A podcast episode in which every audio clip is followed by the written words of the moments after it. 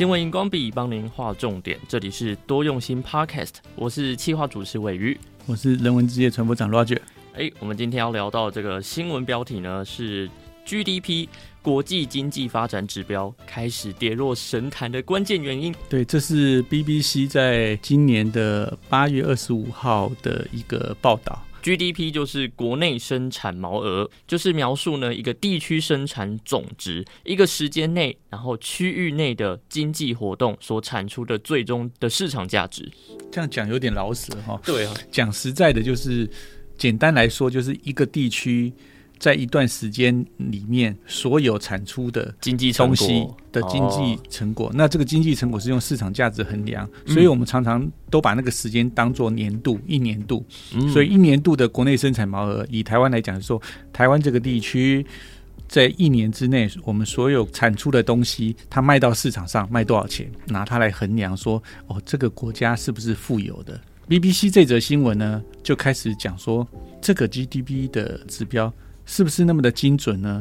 其实是有问题的。伟鱼就帮我们介绍一下，现在世界各国 GDP 大概排行榜，让大家先知道一下。呃，根据在维基百科上面找到的一个资讯，是国际货币基金组织在二零二一年做的一个统计排行，以 GDP 百万美元为单位的话，第一名是美国的两千两百九十万单位。第二名是中国大陆一千七百七十万单位，第三名是日本的五百一十万单位。哦，大家看这个数字都非常的可怕哈，我头晕了，数字好多，因为每个单位是百万美元，然后每个美元还要再乘上汇率，哦，我们台币对美金的汇率是三十多啊，然后再乘上。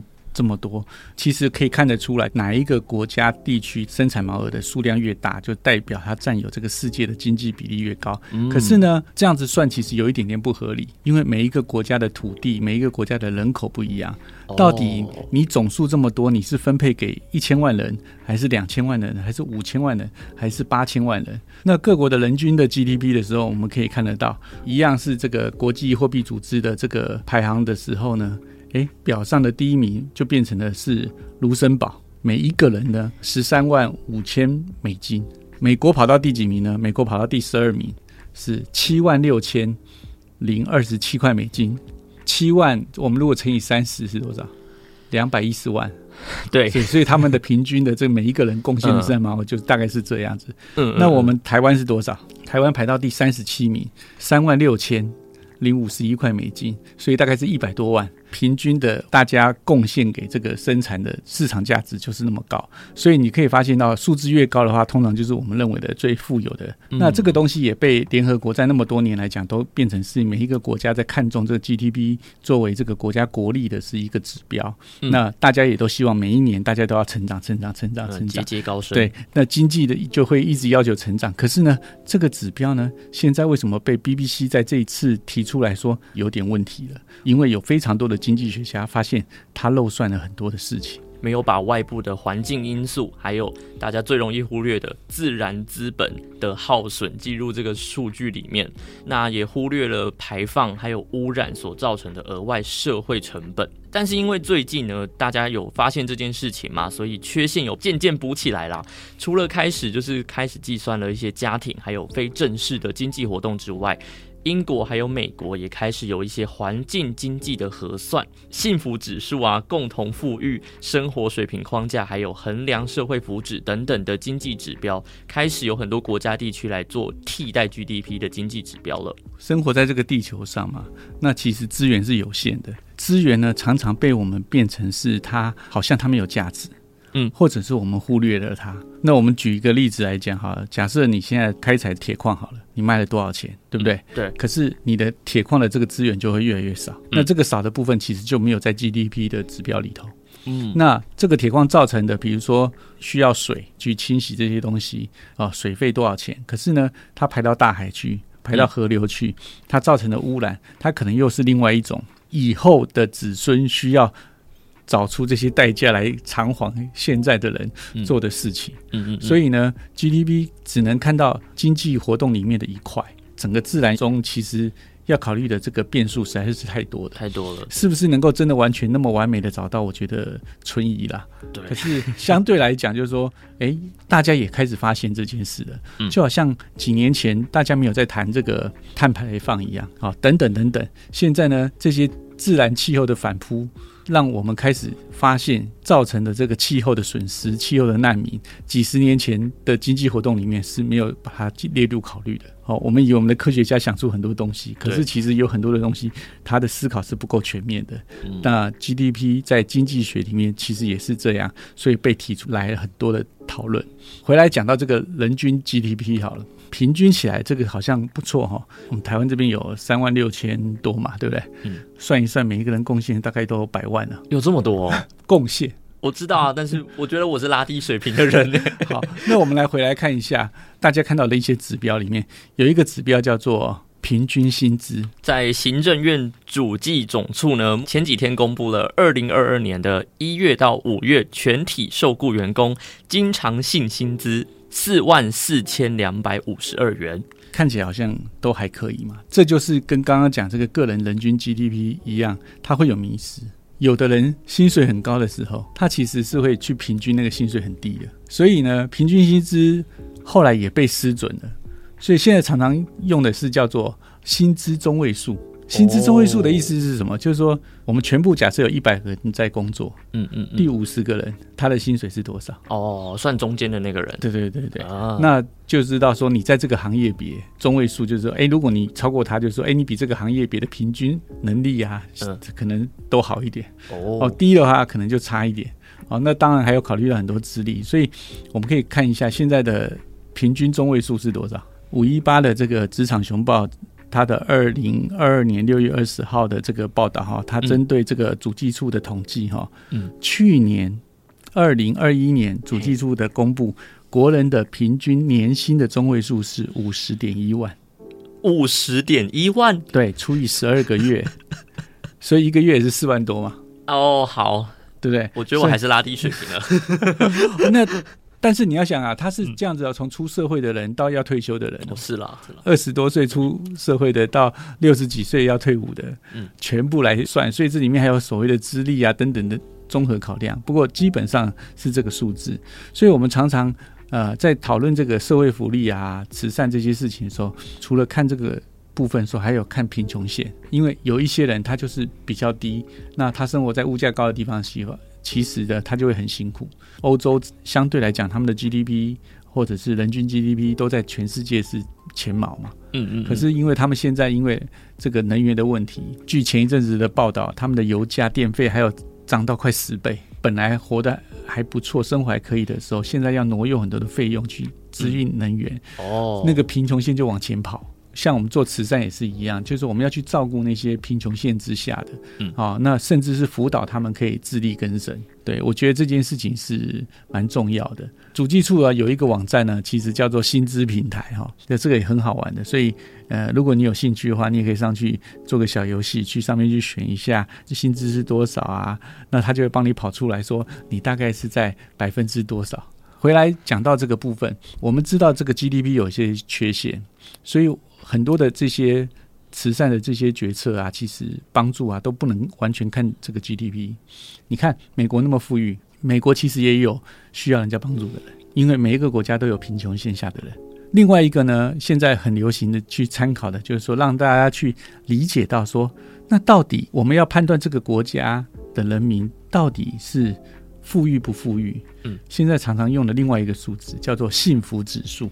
衣食无缺，人很快乐，又平和，又不会争吵。那个幸福指数，那个的富裕，会比只在算钱这件事情上更重要。那到底幸福指数是怎么算的呢？国民幸福指数就是简称 GNH，然后它是一个衡量人们对于自身生存还有发展状况的感受还有体验。如果你觉得幸福的话，就是幸福指数会越高。假设你薪水一百块，你觉得哎不错，我这边薪水五十块，你薪水一百块，对对对。可是呢，你住的地方房租就要七十块，嗯，我住的地方房租只要七块，谁的幸福指数高？七块的那个。对，因为我看起来赚的钱不多，可是其实对我来讲，扣掉这个以后，我可支配额多，我吃的东西啊等等用的东西啊就会，可是你看起来赚的好像多，可是因为你们那边物价高到离谱。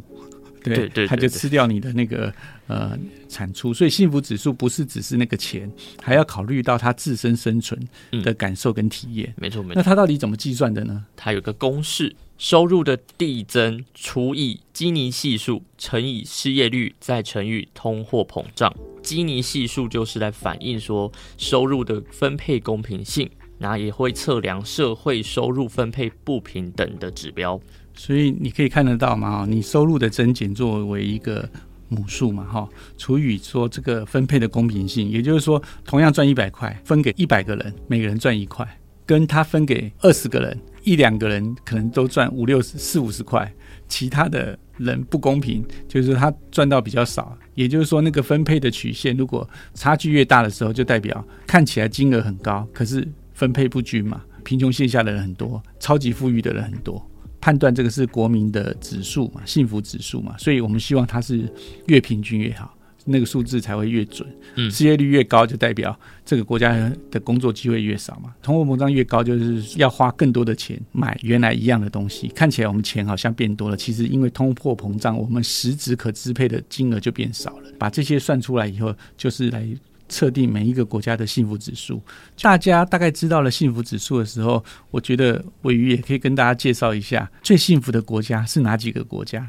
那大家可以比照一下，跟刚刚的国民生产毛额来讲，就会发现它有很大的不同。联合国发布的二零二二年全球幸福指数排行榜，第一名。蝉联五年的芬兰，第二名是丹麦，然后接续冰岛、瑞士、荷兰。好，那我们刚刚 GDP 讲的第一名，这个美国，它在幸福指数上是排第几？美国的部分嘛，十六、哦，有点后面了。你看，就差距很大。那中国呢？大陆呢？七十二。我们台湾呢？台湾还不错，二十六。对，所以可以发现到，所以说每一个人赚的很多的钱，跟幸福指数不见得会相干。那当然，我觉得这些东西都还在演进中。嗯，因为社会科学里面的变数实在是太大了哦。我觉得我们还是要回复到来讲，我们就是少遇少破坏。不过很明显的，这些的知识一直这样累积以后，有很多的观念改变了。嗯，那以前我们都讲说，哦，你有很多的钱啊，你就用在自己身上，对不对？嗯，那很多人就会拿去行善。像彼得·杜拉克就预测嘛，哈，我们这个世纪啊，非营利组织会大于盈利组织，从事的人数，那就代表什么？大家会发现，当物质到了一定程度的时候，他开始希望去帮助别人。最近有一个英国的报道，我也觉得很棒，分享一下。OK，是一个非常发人省思的文章哦，在 Charity Today 上面看到了一篇文章，提到说，在英国，遗嘱是全国慈善服务的最重要资金来源。那英国他们有一个年度的慈善活动，从九月五号到十一号。那这些慈善组织呢，就会鼓励大家在遗嘱当中呢，捐赠一些钱财或礼物给慈善机构。那在二零二一年的时候，英国人总共在遗嘱当中向一万零六百七十个不同的慈善组织留下了他们的捐赠物，创十年来新高。那再根据呃 Smith and Ford 的数据里面显示到，二零二一年有三万七千两百四十二个慈善遗产，比二零二零年多了十点七 percent。那光是价值就从一百七十九亿英镑增加到了一百九十八亿的英镑，增长了大概百分之十一。哦，这个报道其实就是说，英国的慈善服务呢，有一个很重要的这个来源哈，我们很多是捐款嘛，那他们有很大的来源是医嘱，你不是留给你的子孙，你是留给这些慈善机构，让他们去帮你去做慈善。现在的人开始去理解到说，哦，其实它就是个数字，当你走了以后。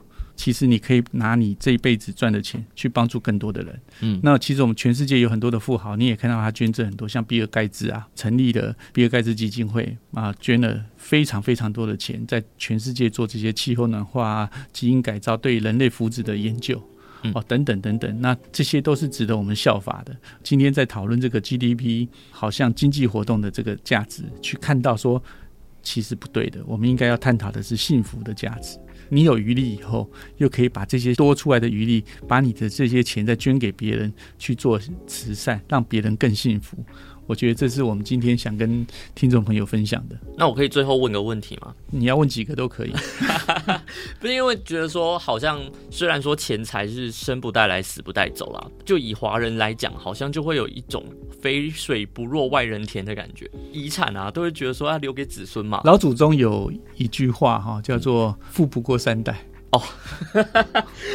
嗯嗯，其实所以重点是那些子孙他是不是有那些上进心、嗯、行为、思考哦，是不是很正确？嗯，好，否则他继承的遗产也只会败光。哦、那有一个港星哦，我非常欣赏的叫周润发，那个样国际的巨星，他也是跟平民一样吃路边摊，嗯、然后很亲民，嗯、然后重点是什么？他也是把他的遗嘱将来要捐给这些慈善单位，他也是东方人啊，嗯，所以我觉得这这种观念开始慢慢被调整，嗯，钱财真的是生不带来，死不带去，对对对，钱财要放在有用的地方，它才能显现它的价值，不然呢，它就是一个存款簿上面的数字，嗯，所以我们来看我们台湾遇到这些这么重大的天灾好几次，不管是九二一啊、火车啊等等等等的时候，你会发现。爱心不断啊，就像上人跟我们说的，这个台湾无以为宝，以善以爱为宝。每一个人有他的爱心，有这个善良，在需要帮助的时候，我们都可以多出一份力，让那些受苦受难的人，他也能够更幸福。听众朋友多多少少都有这种布施或者帮助别人的这种行为，那你有没有发现到，当你在做这件事的时候，你心里是很开心欢喜的，所以我常常觉得说，小时候在背那个青年十二轴子，有一个助人为快乐之本。有有有真的真的，有的时候就帮助他大家的时候，那种无形的欢喜啊，无形的回报，有时候比你啊、呃、拥有一样什么东西，或者你去吃一个很好吃的东西，那个满足感更持久。嗯、我觉得大家可以不妨。参考看看，试试试看，试看看，对，也可以想想看，哎，嗯、我们的人生价值到底在哪里？好，这里是新闻荧光笔提供您观点思考，也欢迎大家到多用心的 FB 分享大家的想法。我们下回见，拜拜。拜拜。